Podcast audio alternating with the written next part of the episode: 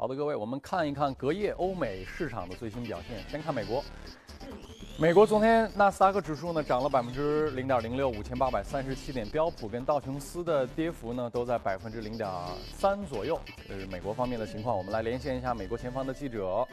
请葛威尔为我们来介绍一下。葛威尔，你好。早上主持人，首先来看经济数据方面，美国公布上月新领域就业新增二十九点八万人，好于此前市场预估的十九万人。而在这份报告公布之后，高盛和瑞银相继上调了对周五即将公布的一月份非农就业新增的预期。伴随亮眼的经济数据一同提升的，还有市场对于美联储三月加息的预测。根据芝加哥商品交易所的美联储观察工具显示，市场预估三月十五号加息的概率已经达到百分之九十一。而自特朗普当选以来，标普五百指数已经上涨了百分之十二，而特朗普也是毫不客气地将功劳收入囊中。不过，《华尔街日报》的文章就警告说，这样迫不及待的抢功劳的行为可是很危险的。至今为止，美股牛市已经进入第八年，史上排名第二。标普五百指数自二零零九年三月触底以来，已经飙涨了百分之三百。这样的经济扩张和股市上涨还能持续多久，谁也不好说。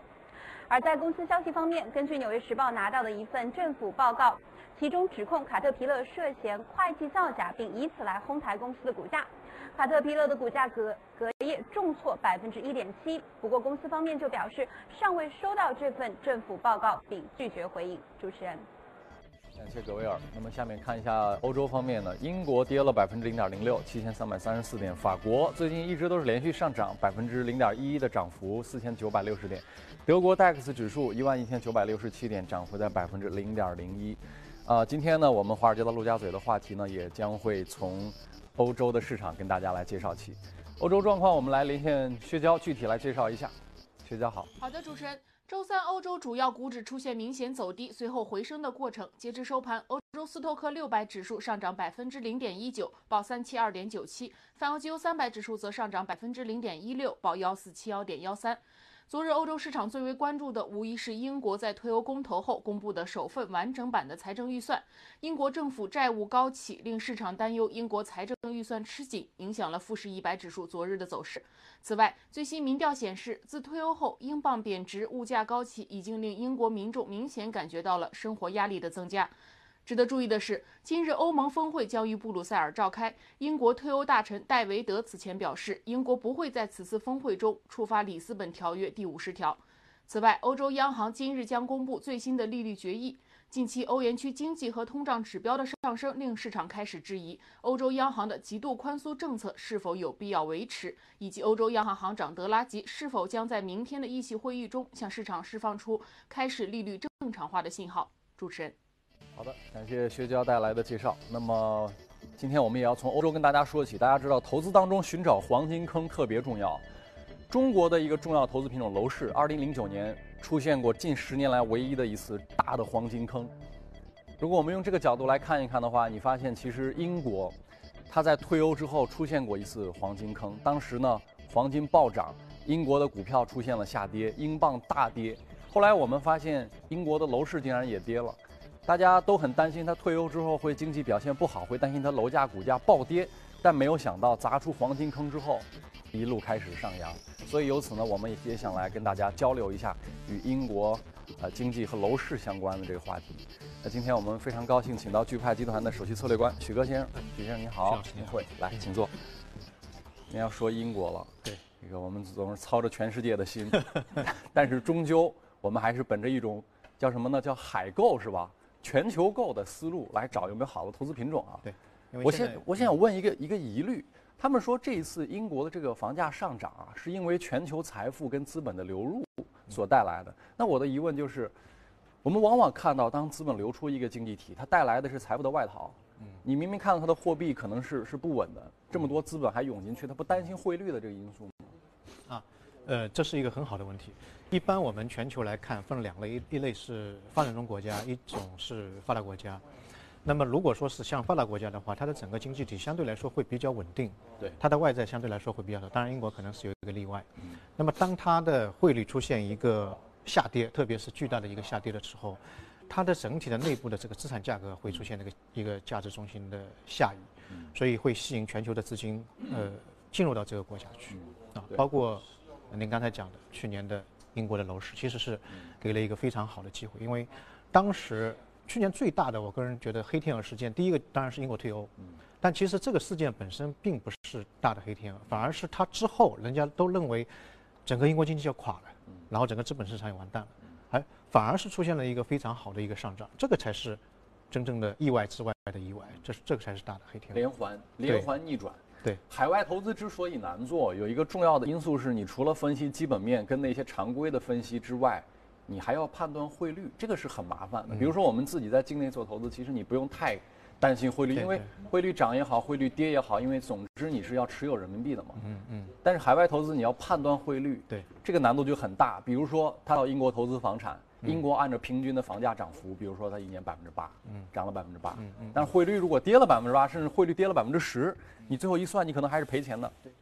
对，这是非常重要的一点。那么，呃，从汇率上面来讲呢，一般我们去做海外投资，一般会去看它的比较长时间的，对。比如说五年、十年的一个汇率水平，特别是投资那种比较大宗的，呃，个人投资，比如说房地产，啊，那我们去看英国的汇率，嗯、在前几年的话，我们做英国的汇率的研究的时候，呃，发现它过去的十年的价值中枢，嗯就汇率中枢大概对美金是一点五，嗯啊，那么现在是多多少呢？是一点二。嗯特别是在去年六月二十四号退欧之后，英镑的汇率的跌幅是非常大的，嗯就是它离开那个长期的中枢实在是有点有点太远，嗯所以给全球一些投资者觉得，哎，这我是不是可以是一个机会呢？一个它的本国的房地产价格在下跌，嗯另外一个汇率方面我可能现在有一个收益，那是不是一个机会呢？我举一个例子，在英国退欧之后，英国房地产市场是有一个比较大的下滑的。呃，当时一个加拿大的一个买家就买了一栋英国的别墅，一个 house 嘛。呃，那栋别墅当时标价就在退欧之前标价是一千四百万英镑，呃，蛮大蛮大的一个 house，有七个卧室，呃，五个卫生间，然后前面一个游泳池，很大的一个院子，像古堡一样的。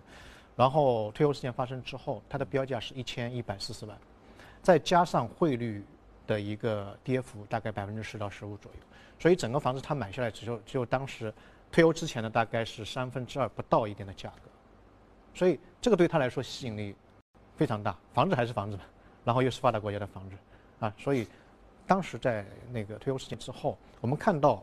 呃，英国的房地产市场其实跌的是非非常厉害，最深的时候跌了百分之二十。英国有一家非常大的商业地产基金，大概有一百八十亿的英镑，当时就冻住了，他不敢做任何的事情。对啊，房房价再跌啊，他搞不定，然后就冻住了。后来一看，哎，那个时候恰恰是一个最大的一个机会。所以其实看楼市，楼市因为它特别复杂，我们也一直想着我们能不能化繁为简，寻找一个简单的方式来去分析它跟研究它。它跟股票有一点相似之处，就是你不能直接单看它价格的高低，你应该去看估值。什么意思呢？这股票有的股票一百块钱一股，但是呢它可以很便宜；有的股票呢可以两毛钱、两块钱一股，但是它有可能会很贵。它们之间的区别在于它们的估值不同。因为你知道买股票投资公司，你是在买一个生意，你买了这个生意，你要看这个生意带来的现金流。如果这个公司非常非常赚钱，像茅台这样，茅台一年赚一百五十亿，那它每股的收益非常之高，所以它即使的股价它几百块，但是它其实也不贵。有些公司它是个亏损公司，它不赚钱，它股价即使一块钱它也很贵。所以我们如果用这个思路来看房子，其实它也是一样的。是我们不能单看它价格贵贱，我们要看它的估值。对，我们算过一笔账，我前两天查过数据，发达国家的房子的估值水平大概都是二十倍，也就是百分之五的租金回报收益率。对对我们上海是多少呢？我们也算过账，二零一七年平均来看，住宅多少？百分之一到一点五。如果百分之一是多少？是什么概念？这相当于是一个上海的楼市一个一百五、一百倍估值的股票。我们现在创业板多少倍估值？可能六十倍，大家已经天天嚷嚷着已经哦历史新高了。对。所以从这个角度看，我不知道这个许先生了解到英国的这个房子的估值水平，您能不能也做一个跟中国楼市的对比？啊，我觉得，呃，就跟您刚才讲的一样的，其实还主要是看你的房子买下来之后，你的出租率和那个租金的回报率。嗯，在发达国家，包括美国、欧洲其他的地方，呃，英国，英国的租金回报相对来说是比较高的，它的这个区间大概在百分之五到十二，哦，那么高？对，最高可能达到百分之十二。哇所以，所以对于海外投资者来说，他觉得拿这个房子不烫手，嗯，啊，一个方面它的这个价格在往上走，因为英国的房地产市场的供求的关系矛盾非常严重，它土地的这个审批程序是非常复杂的，而且它不太愿意批批土地。那么另外一方面呢，就外来的移民也好啊，或者说海外的投资者也好，这个量比较大，所以这两个矛盾非常大。它是跟香港有点像，就是我昨天看了一个研究，就是说香港这个房价全球第一，居高不下，这核心是因为。它的当时的这个港英政府，它用的是一个叫批租制的制度。后来香港回归了之后呢，这个批地的制度一直沿袭到今天，就使得土地一直是极度稀缺，它比什么北上广可能还要稀缺。英国是不是他们可能用一个制度？英国是呃，二零一五年到一六年新新建的房子，它大部分是那个老房翻修。对，我们做过他们的一些项目，就是把那个老房翻修一下，造造一个高楼，那这个不算。嗯，就是说新的土地批出来，呃，建造的房屋两年大概十九万套。嗯，两年只有这个一个国家还是少少是吧？特别少啊。两年那么大一个国家，对啊，这这是非常少。你跟美国比的话是差得非常远，但它的需求又是相对来说会对对非常多。在退欧之前，它是整个全球的金融中心。对啊，所以这个方面是一个很大的。另外一个，我觉得我们去海外投资还要看一个就是宏观的大的一个环境，比如说呃，目前英国的经济，很多人都认为它的经济不行了，那个退欧之后那怎么办呢？就就就没奶吃了。本来是跟欧盟在一起，那现在是脱离了。其实欧欧元呃那个英国的经济现在看来还是不错的，它四季度的 GDP 增长是零点七，是整个一年最快的一个一个一个增。另外一个，英国周边的那些欧元区的国家，刚才我们在新闻当中也看到，它的经济增长在去年开始也出现了一个复苏的一个状态，包括德国，德国是欧洲的火车头，德国的股票市场过去八年当中涨了百分之一百八十，呃，比美国还好。所以这些周围的一些国家对他来说也是一个比较大的一个利好。还有一点就是我们刚才讲的汇率的关系，他退了欧，这个欧呃退欧公的出现了，但是他还没有正式退欧，他还可以享受当当中的优惠政策。另外一个，他的汇率跟退欧之前已经下跌了百分之二十。那么周边的一些国家经济又好，需求又大，它的商品就出口啊会占有很大的一个优势。所以从去年退欧到现在，我们看到欧洲呃那个英国的经济是一天比一天好。啊，所以对它的房地产市场也是一个利好。就是我我我们之前做过一些研究啊，有人打过一个比方，说英国其实就相当于是大欧洲的日本，他们有很多相似之处，比如首先，呃，人很多，地很少；其次呢，他们都是岛国，嗯，然后呢，他们在经济方面呢。你不能说完全一样，但是他们有相似之处。日本当时的状况就是日本的汇率跌了，大家会知道那个这个二十年日本的这个经济不振，就是从他当时这个签这个广场协议之后，呃，广场协议之后呢，这个美美国逼迫日元升值，然后后来呢，这个日本就一路开始贬，一直到今天，然后呢，它的经济状况跟它的楼市都出现很大的问题，大家会担心退了之后长期影响。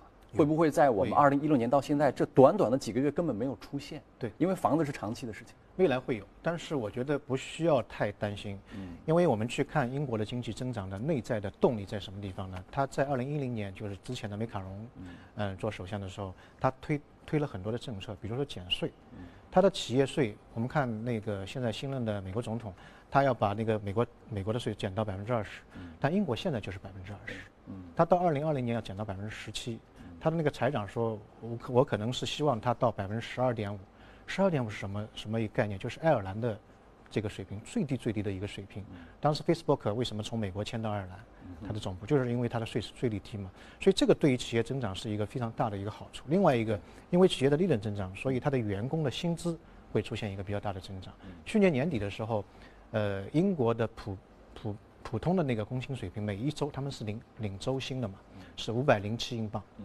五百零七英镑，同比增长百分之二点八，这是非常高的一个水平，啊，所以这种是长期会推动英国经济出现一个好转的一个因素，啊，嗯嗯，如果我们用这种全球的视角看了美国，现在又研究了英国的房子，我们用全球视角来看中国的房地产，呃，许先生，您会从什么角度来分析？呃，中国房地产就像您刚才讲的，整个。估值水平有点高，因为跟我们的这个货币发行量、呃土地的供应水平、啊一代人的结构有很大的关系。每个国家的情况，我个人觉得是不一样的。但是，估值是摆在眼前的。像英国的房地产，它的房价收入比现在是历史最高，大概是九就九年的水平可以买买一套房子，但中国在一二线城市，呃，应该是远远高于这个这个水平的，我觉得对估值还是有点偏高的。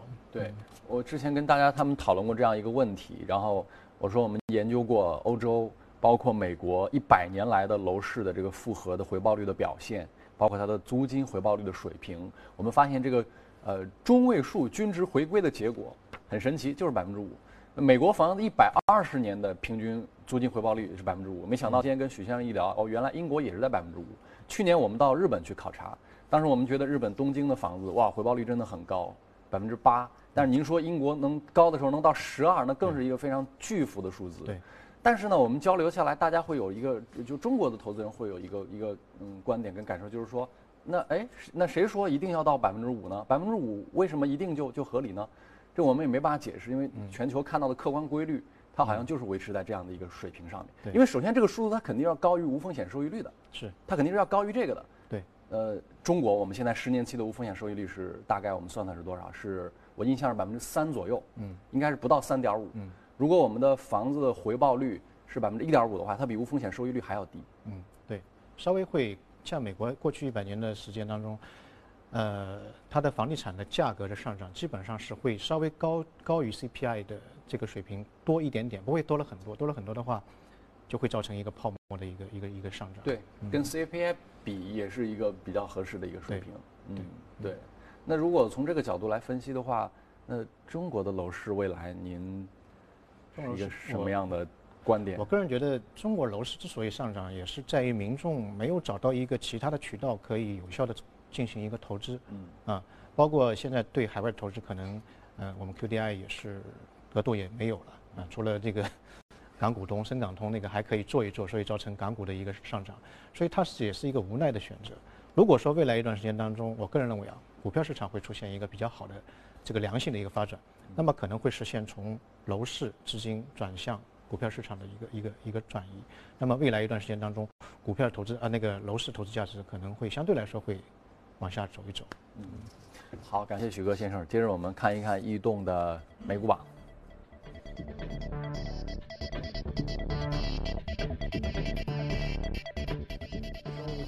房屋建筑商、广告、服饰，还有食品，好像最近这个生物啊、医疗啊频频上榜啊。这个，您看这个涨幅榜当中第一、第三嗯，这两个都是生物医疗对，啊，生物那个医医药医药。那么一个是做那个抗那个那个血液疾病的对，啊，那个叫镰镰型的，就镰刀型的那个疾病，血液疾病的。嗯，啊，它有个 G GPT 的四四零的一个一个药，那么呃，据说是被要要被收购。另外一个呢，也是做癌症的一个抗药的。最近一段时间当中，大家可以看到美国的生物医疗的一个板块，因为可能跟新总统的对于这一块的新药的一个放松，对，监管放松有一定的关系。那么我们今天会讲一个，呃，裕动股呢是一个跟服装有关联的。呃，那个是一个儿童服装的一个一个一个企业，哦，那么它的隔夜上涨的原因呢，呃，既不是什么新药，也不是说被收购，它是因为四季度的报表，嗯，还是相对来说比较亮丽的。嗯那么这家公司呢，是一九六九年两个哈佛商学院的学生去做了一家一家那个服饰的这个售卖公司，然后到了八九年就二十年之后被收购了。那么当时六九年建立之后呢，它的整个定位在于中等收入的或者是中档的那个儿童服饰。到了六九年之后呢，他就做品牌，他所有的零售店里面百分之九十以上都是品牌，一下子把这个整个这个店的档次就提高了。到了一九九八年的时候呢，他专门做自己的一个高端品牌，就是呃这个这个这个他自己的一个品牌。对。然后呢，呃，整个定位在于一个高端的一个市场，同时呢，他把这个价格，呃，压到比同类的商品低百分之三十左右。他怎么做到的？呃，本身它的利润就比较高嘛，它把那个利润就压低了，啊，同类的一个商品可能会比它高三。因为服装这个东西，大家知道，这是一个充分竞争市场。对。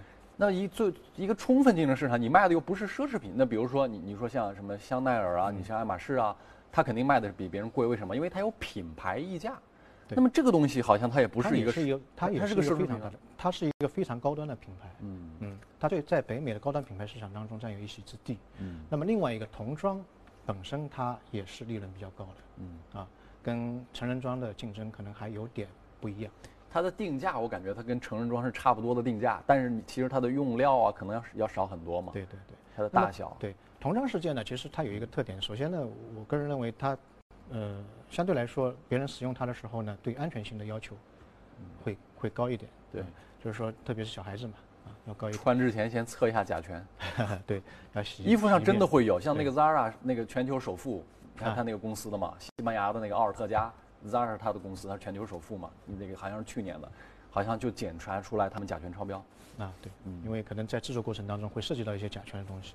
第二个呢，就是童装的这个行业呢，呃，因为它的那个就使用的这个频率比较少，你过一年之后可能不穿了，不像我们一条西服可能穿两年三年，对，它过一年两年就不穿了，所以它对价格的敏感还是有的，特别高端的那些服装。所以它通过这种，首先它是高端的、安全的，让你产生一种信任感，你也愿意使用它。第二个价格又给你把整个价格下移了百分之三十，所以它的整个市场就。一下子被打开了，那当然，另外一个我觉得很重要的一个原因，就是在于美国的整个人口现在跟全世界相比来说，还是呈现一个比较年轻化的。对。啊，对，我们上次节目当中也讲到，美国的人老龄化去呃上个世纪四十年代就出现了，但后来因为移民的大量的移民进来，再加上这个美国的生育率啊相对来说比较高，美国生育率大概是在二点二点一左右，中国是二零一五年是一点零四。对。所以它的整个生育率小孩子比较多，所以整个市场就。在最近几年当中，还出现一个比较快速的一个增长。您突然启发我了一点，就是什么呢？如果我们用刚才您所讲的这个，咱们把它套用到中国的现状上，我们能得出一个非常有意思而重要的结论，什么呢？叫做做八零后的生意。我脑子里前几天一直在想啊，就是呃，像流行的是像九零后一样的生活，但你做八零后的生意，为什么？八零后有四大关键词：结婚、买房。生娃，成长，对，成长是自我成长，因为他要不断在职场晋升，要赚钱嘛。嗯，前三大你发现为什么我们说要做八零后的生意？我们研究过人口结构，七零后、八零后、九零后、零零后，人口绝对总数最大的，占比比例最高的，全是八零后。对，八零后是建国之后婴儿潮人数最多的一代，大概峰值出现在，呃。八六八七八八左右，大概集中在这些年头里面，所以它人口数量绝对足够大，所以这个市场足够大，所以你发现婚庆市场前几年特别火爆，为什么？八零后结婚了，房地产市场创出历史新高，为什么？八零后结婚买房了，然后现在国家开始鼓励生娃，然后你会发现学区房开始火爆，为什么？八零后开始生娃了，然后你发现开到这两年讲自我进化，讲个人成长，讲迭代。讲这个个人价值，这个成长，又开始为什么？因为以上所有三个要素要解决它，你需要赚钱，你要自我成长。所以说，做八零后的生意，围绕这四个关键词。徐老师，你讲的很对，因为我们看美国的历史，看美国的那些好的企业发展的历史，都是跟他们的人口有关系，对，人口特征有关系，跟他们当年婴儿潮一九四六年到一九六四年这一代人成长有关系。他们刚刚出生的时候，这个强生公司出来了。后面那个那个李武那个牛仔裤公司又又起来了，最后到他们青少年的时候，肯德基、麦当劳又起来了，嗯。啊，所以这个很重要，对人口的那个特征的把握非常重要，嗯。嗯，这个，但是我发现一个现象，我们刚才所说到的这些里面，我们没有看到您刚才说的对标美国公司这个童装火，我们看到以前资本市场也炒过贝因美，有奶粉的、学区房的这些东西，该炒都炒了，嗯。但是好像童装为什么会有中中美差异？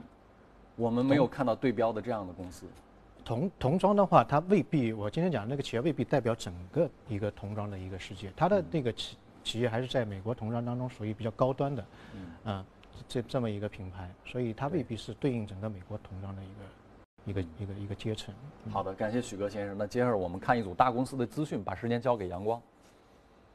好的，我们来关注一组最新的欧美公司的资讯。机构最新的报告说，苹果公司占据了去年全球智能手机市场达到百分之七十九点二的利润，多一半利润都被他们拿走了。估算全球智能手机去年总的营业收入是五百三十七亿美元，其中苹果一家就拿走了四百四十九亿。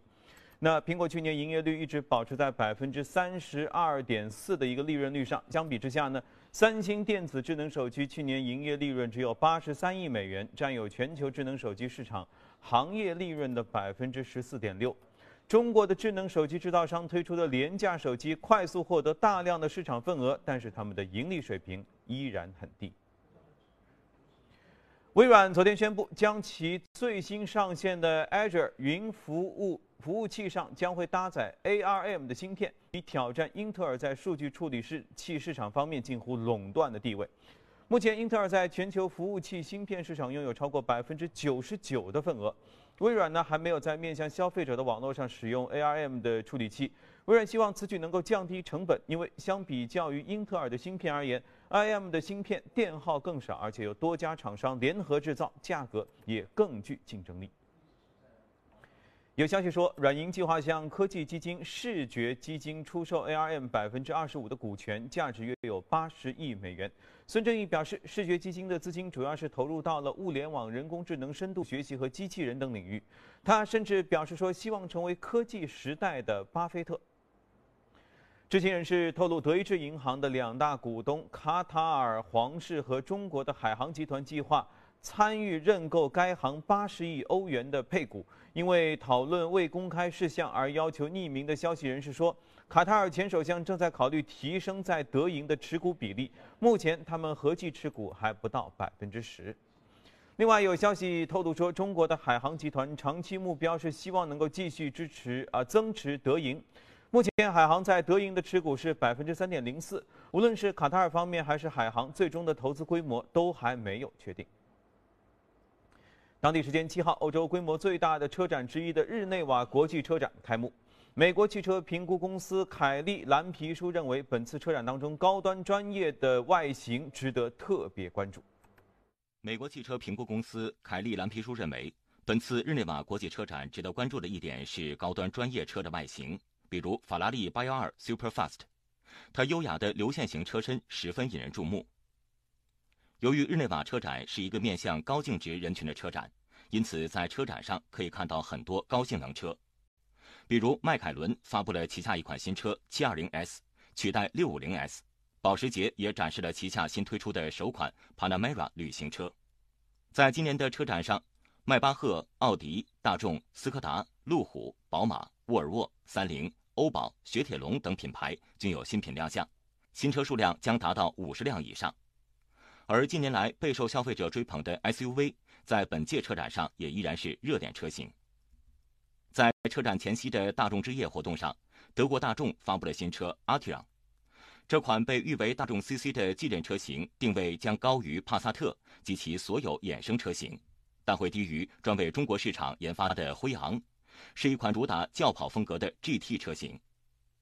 大众汽车生产线负责人厉夏茨在介绍这款车时认为。这款车兼顾了消费者对风格和性价比的要求。日内瓦车展是生产豪华轿车的世界著名汽车生产厂家的必争之地。虽然世界经济的不景气让豪华车市场面临萎缩，但美国科技资讯网站 CNET 认为，豪华车市场依然强劲，尤其是在当下。好吧，确实非常亮眼哈。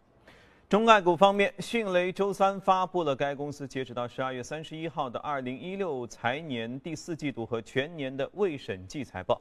财报显示，二零一六年的第四季度，迅雷总收入达到三千九百五十万美元，同比增长了百分之十二点三，而环比却有下滑百分之三点六。那归属于迅雷的持续运营业务的净亏损呢是七百万美元，上年同期净亏损四百三十万，上个季度是净亏损七百六十万美元。好了，公司方面的消息呢，我们就先介绍到这里，接着进入美股放大镜。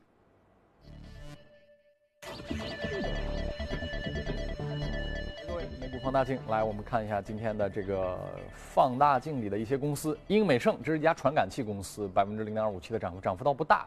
这公司绝对涨幅也不大，为什么上了热股榜啊？呃，终于找到一个可以涨的一个股票了，前两期都是跌了。那个，啊呃，我我我嗯，前两天还看到一个新闻，就是说那个特斯拉，嗯，呃，中国有一个有个人买了一个特斯拉，然后玩的还蛮开心。对。然后有一天，他突然想，哎，不是一个无人驾驶的功能吗？对，开一下，然后就玩手机了，砰一下就撞了，就连续四辆车前面四辆都都给都给撞了。嗯，他胆子真大。我个人感觉可能里面的这个，因为特斯拉的现在的这个无人驾驶，它有十二个传感器，传感器，它的反应是三十分之一秒就可以反映到周围的一个变化。那我不知道是不是中国那道理比人快啊？是啊，嗯是不是那个那个那个传感器在在在在在打瞌睡，或者那个系统出出现了一个问题？这我觉得可能性也不大。嗯，当然这是传感器在未来的无人驾驶当中的一个运用。我们可可以看到很多的像丰田啊、这个本田啊，都已经开始有一些无人驾驶的功能。当然现在还不是特别的可靠。呃，另外一个就是应用比较成功的是荷兰一个医学院，他把那个传感器植入人的那个心脏内部，啊，它是终身可以可以用的，它来观测心脏衰竭的病人的一个身体状况，可以通过 WiFi 传到医院里面，这样可以减少这个病人在医院的一个就诊，就他你在家里面就可以了，你不要不要来医院，有什么情况我们可以实时进行一个监监控。呃，传感器其实现在生活当中越来越多的会出现，我们看到。那么这一家我们今天讲到的那这家公司的话，它主要说体感，嗯啊体感啊运动、音乐等等，这个还是主要集中在那个娱乐方面的。它是那个任天堂、苹果、三星的那个电子产品的供应商做的也是比较大。嗯去年开始，我们看到全球的传感器的公司的股价都出现了一个比较大的一个上升。去年这家公司十二个亿美金的一个市值，大概涨了百分之二十五。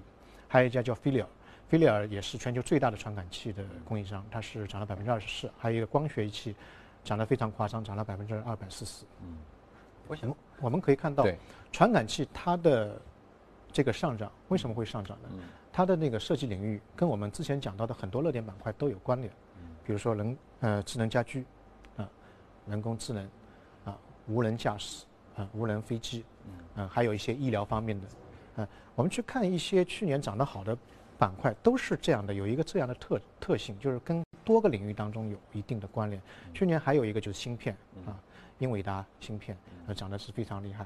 其实未来一段时间当中，我们看到这些热点板块背后，它的瓶颈就是两块，一块芯片处理器，另外一片是传感器。对，啊。传感器它的一个是大脑，一个是眼睛。对，传感器就是让机器对周围的这个环境有一个反应，它可以像人一样去感知周围的反应，然后把所有的信息在非常短的时间当中交给内部的一个处理器进行一个处理，这样就产生一个人工智能也好，呃无人驾驶也好，对，这个是未来的一个发展方向。他们说科技就是人的延伸嘛，对传感器相当于这个人的眼睛或者耳朵，因为人就是这个机器也好，人也好，无非就两件事儿：输入、输出。对你人人输入信息，一个靠眼睛看，一个靠耳朵听。嗯你输入进去靠大脑，大脑把这些数据进行处理，处理完了之后消化理解，然后用嘴把它说出来，这个叫输出。我们现在的这个这个表达交流，其实就是这样一个应用过程。对我想问的一个问题是，我们聊这个这个公司跟这个行业，我们我们要搞清楚两个问题。一个是传感器这个行业，它的行业集中度怎么样？因为过去据我了解，这个行业的集中度是非常分散的。嗯，它虽然是一个上升景气度比较高的行业，但是因为它分散，也就是做的人太多，大家都不具备议价能力。真正有议价权的是谁？是苹果，是谷歌，是特斯拉，是这些大厂。嗯，你我没没关系，反正你们做传感器都差不多。我觉得你家贵，我就用徐老师他们家的。于是呢，他就价优者得，它便宜，所以他们就竞争，让他们的利润都不太好。所以由此要产生的第二个问题是，你在这么一个比较分散的行业里面，你怎么去打造自己的护城河呢？嗯呃，您讲的这个现象，在过去确实是普遍存在的一个现象。嗯，因为原因在于，在过去的传感器呢，它的技术含量不是特别高，它一直没有突破一些瓶颈的一些东西。嗯，但是最近几年当中，传感器的这个行业集中度是越来越大了。原因在于它的研发成本逐年的往上攀升，而且研发周期越来越长。嗯，啊，现在的大概传感器的研发周期要到六年左右，所以它在这个过程当中投入相对来说会比较大一点。那么第二个呢，就是在成本和技术方面的一个突破，现在集中在几个大的厂商，像美国的话，这一家，还有菲利尔，还有那家光学仪器，这三家是基本上是一个美国传感器的一个龙龙头，它的很多的专利技术都集中在这这几家的厂商当中，所以他他们会成为像苹果啊、三星啊、任天堂的主要的供应商。在中国其实也是这样，慢慢慢慢都是集中在一些龙头的企业当中，特别 IT 的这个行业当中，这是一个大的一个趋势，所以他们的议价能力相对来说会比较大一点。这里又产生了一个衍生出的问题。刚才许先生说，他们的护城河是靠这个技术和门槛的提升，这技术我有你无，所以呢，我就相对处在一个有利地位。但是大家不要忘了，你门槛的提升靠的是什么？靠的是资本支出，靠的是新增的投入，靠的是研发的费用。我们要买的是好生意，好生意的标志应该是我不花什么钱去维持这个生意，但是它每年大量的现金流。所以大家为什么说茅台绝对是一个非常棒的商业模式跟一个很好的生意？茅台没有资本支出，茅台每年不花钱，然后一百五十亿每年这样进来，一百五十亿每年进来，他。他所以你相比你就发现，巴菲特以前不喜欢投那些科技公司，他现在为什么投苹果了？苹果也一样，苹果现在没有什么资本支出，我也不需要太巨大的研发，我每年就通过这样的方式，我成了一个现金牛。但是您刚才说的这个传感器类的公司，它为了维持自己的竞争地位，它赚的利润全花到研发上了，所以我指的这个生意，它它可能不一定是个很棒的生意。对，我觉得纯 IT 的企业跟食品消费类还有一点的区别，或者。跟苹果还是有一点区别的。纯 IT 的这些企业，它的同业竞争之间很辛苦，主要还是靠研发新的这些产品，有没有一个新的专利？我有，你没有；你有，我更好啊，或者说你更好，我更便宜啊。所以还是这一套的竞争的一个模式。中国有没有好的传感器的标的？值不值得投？呃，有也有。我们呃在这个呃中国相关股票当中列了大概六六个股票。啊，但相对来说，整个技术的这个进步程度啊，这个是您列的是吧？威尔泰、中航电测、华工科技、汉威电子、士兰威、新来电，他们哪个是在行业当中地位最领先？呃，这一些都还是比较比较比较可以的。这六家公司全部加一起能超过百分之五十吗？没有没有没有，远远说还是吧？对对对对，相对来说还是中国的这个行业集中度跟美国比起来还是有点分散多，还是有点分散，还是跟这个专利技术啊等等有关系。嗯。好的，感谢许哥先生。那么这一段内容我们先交流到这儿，进一下广告，一会儿见。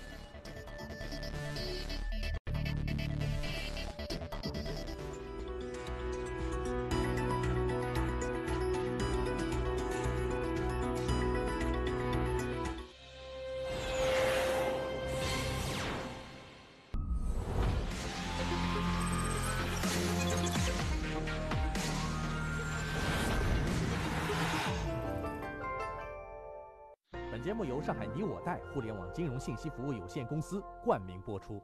越懂得欣赏，越被人们欣赏；越懂得放下，越收获的更多。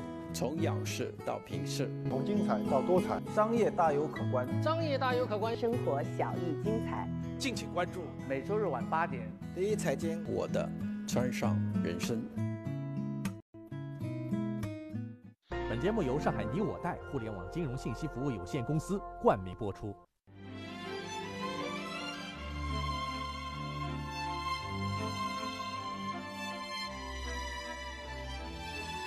跨越三个世纪的经典，《老凤祥》。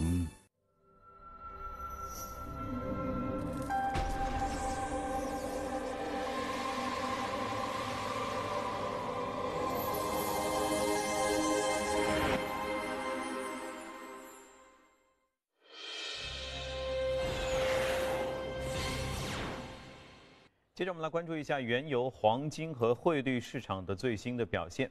市场对于全球原油市场供过于求这个担忧啊，一直都挥之不去，所以呢，使得国际油价承压。那截止到周二的收盘，纽约商品交易所四月交货的轻质原油期货价格下跌了零点零六美元，收于五十三点一四美元每桶。那五月交货的伦敦布洛特原油的期货价格呢，下跌了零点零九美元，收于每桶五十五点九二美元。科威特石油部长马尔祖克周三发表讲话说，石油输出国组织就是欧佩克，在二月内已经完成了减产承诺指标的百分之一百四十。二月非欧佩克产油国减产目标累计完成约百分之五十到六十。马尔祖克指出，欧佩克能够达到创纪录的减产的执行率，主要是得益于沙特惊人的减产幅度。纽约商品交易所黄金期货交投最活跃的四月黄金期价，七日比之前一个交易日呢又下跌了九点四美元，收在了每盎司一千两百一十六点一美元。五月交割的白银期货价格下跌了零点二三七美元，收于每盎司十七点五三六美元。而四月交割的白金期货价格下跌了十七点一美元，收于每盎司九百六十一点一美元。啊，不过这段时间估计黄金都是有所下跌。美元对多数货币的汇率七号都有上涨。截止到纽约汇市的尾盘，一欧元兑换一点零五六七美元，一英镑兑换一点二二零零美元，一澳元兑换零点七五八九美元，一美元兑换一百一十四点零五日元。好，这里是正在直播的财经早班车。关于隔夜欧美和大宗商品的情况，我们都先关注到这里。稍后广告之后，我们将会为您带来亚太市场方面的报道。